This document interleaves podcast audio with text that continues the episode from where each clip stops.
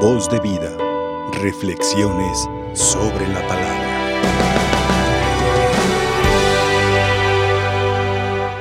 Hace muchos años, concretamente 1927, cuando se desata la persecución cristera,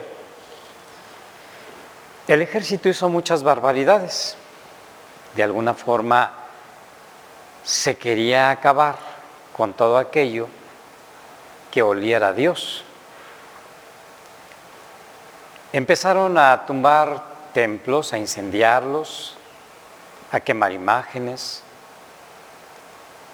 Y una anécdota hermosa es que estas leyes de reforma se empezaron a poner en práctica en uno de los estados de la República que es un poquito más frío en cuestiones de fe.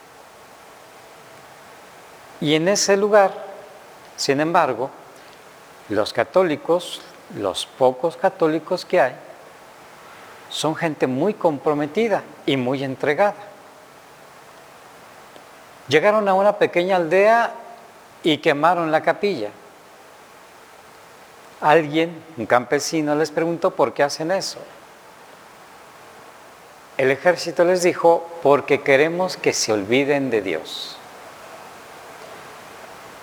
El campesino de una fe profunda y sencilla solamente contestó, para eso tendrían que tumbar las estrellas del cielo, apagar la luz del sol y destruir todo lo que nos rodea, porque todo nos habla de Dios. En nuestra diócesis de Guadalajara también hubo muchos sacrilegios al Santísimo Sacramento, a los templos, a las imágenes.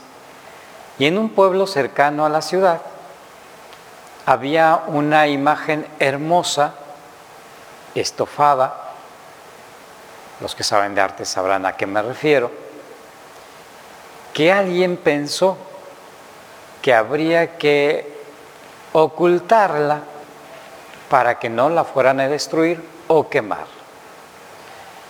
Y entonces lo que se le vino a la mente fue simplemente tomar un poco de pintura o más bien un mucho de pintura, y tapar todo aquel estofado que tenía la imagen. De tal manera que aquella hermosa imagen quedó muy fea. Plastas gruesas de pintura por todo el cuerpo. Y efectivamente pasó la revuelta, pasó esos años de, revuelta en contra de la iglesia, y aquella imagen quedó todavía así, cubierta. Con el tiempo se construyó una capilla, que después sería una parroquia, y de aquel templo donaron esa imagen que aparentemente era fea. Lógicamente en esa parroquia lo mandaron a arreglar y la sorpresa fue que debajo de todas aquellas capas de pintura se encontraba el hermoso estofado. Y ahora es la imagen patronal de aquella comunidad. Hoy nos dice la palabra de Dios. Había un sordo y tartamudo. A veces el demonio, el enemigo, trata de ocultarnos la presencia de Dios. Y se vale de cualquier cosa. Y en el tiempo de la cristiada se quiso como erradicar la fe. Ahora con la pandemia casi está pasando lo mismo. Es curioso cómo a veces se pone como elementos esenciales bares, restaurantes, gimnasios, pero curiosamente la fe no es esencial y los templos están cerrados. Algo muy similar estamos viviendo. Pero cuando nosotros dejamos que los ojos de la fe nos permitan escuchar la voz de Dios, aunque los templos estén cerrados, la comunicación con aquel que amamos seguirá vigente y seguirá presente en todo momento. Hoy nos habla el Evangelio de aquel sordo y tartamudo. Nuestro Señor pone sus dedos en los oídos y un poco de su propia saliva en su lengua y dice, ábrete. En este caminar poquito difícil de estos tiempos de pandemia, vuelvo a repetir, en los que la fe no es esencial para los que gobiernan, Dios sigue tocando nuestros oídos, sigue tocando nuestra lengua y nos dice, ábrete, ábrete al don de la fe, ábrete admirar la misericordia y el poder de Dios que aún con templos cerrados sigue vigente en el mundo y en la humanidad.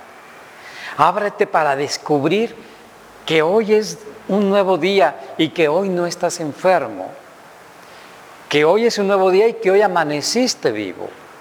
Ábrete para descubrir con tus oídos, con tus ojos, la bendición que Dios está dando todos los días, el canto de la naturaleza, lo admirable que sigue siendo el mundo, porque tu Dios te sigue amando.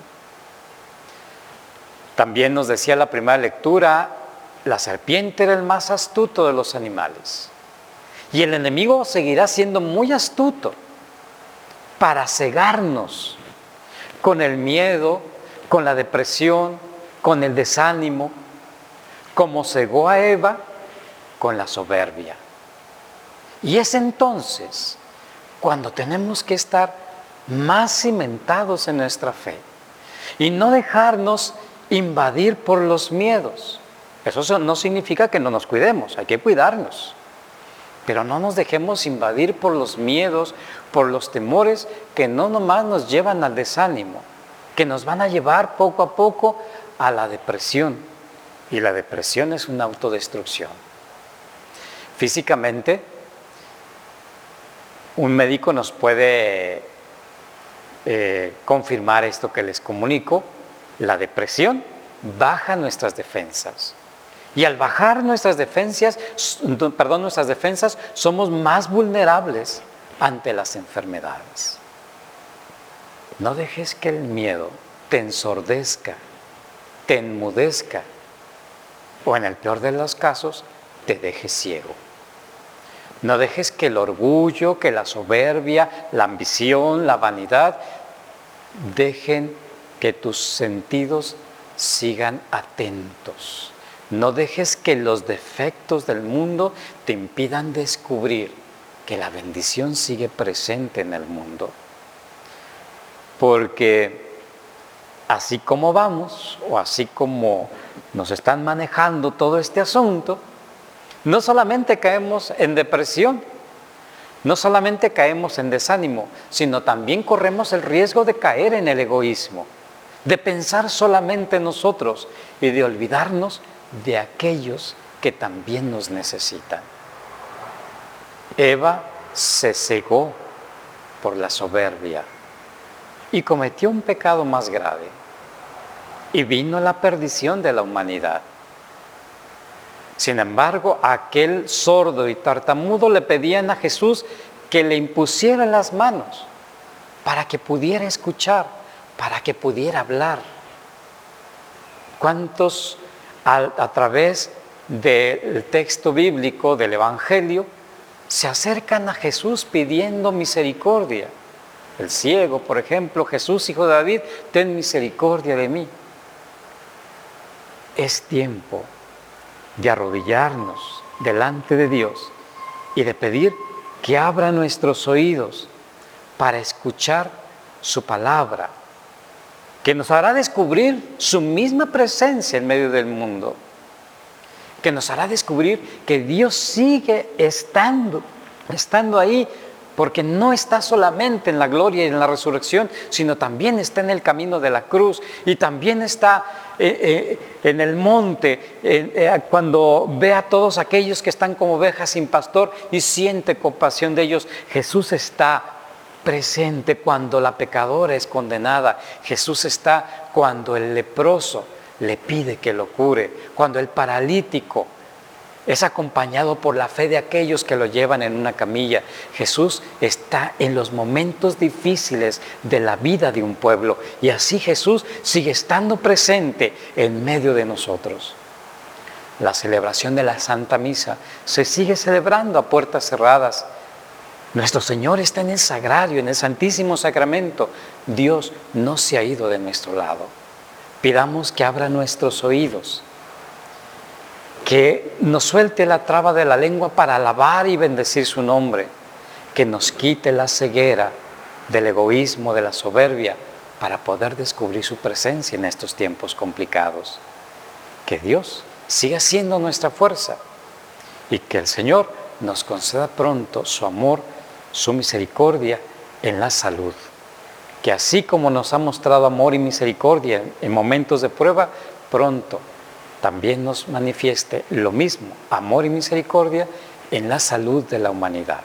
Que Dios sane principalmente nuestra alma y nuestro corazón y que nos dé una fe fuerte, una fe inmovible, una fe que no se deje vencer, una fe que no quede ciega, una fe que descubra con los oídos, con los ojos y proclame con la lengua la grandeza de su Dios. Voz de vida. Reflexiones sobre la palabra.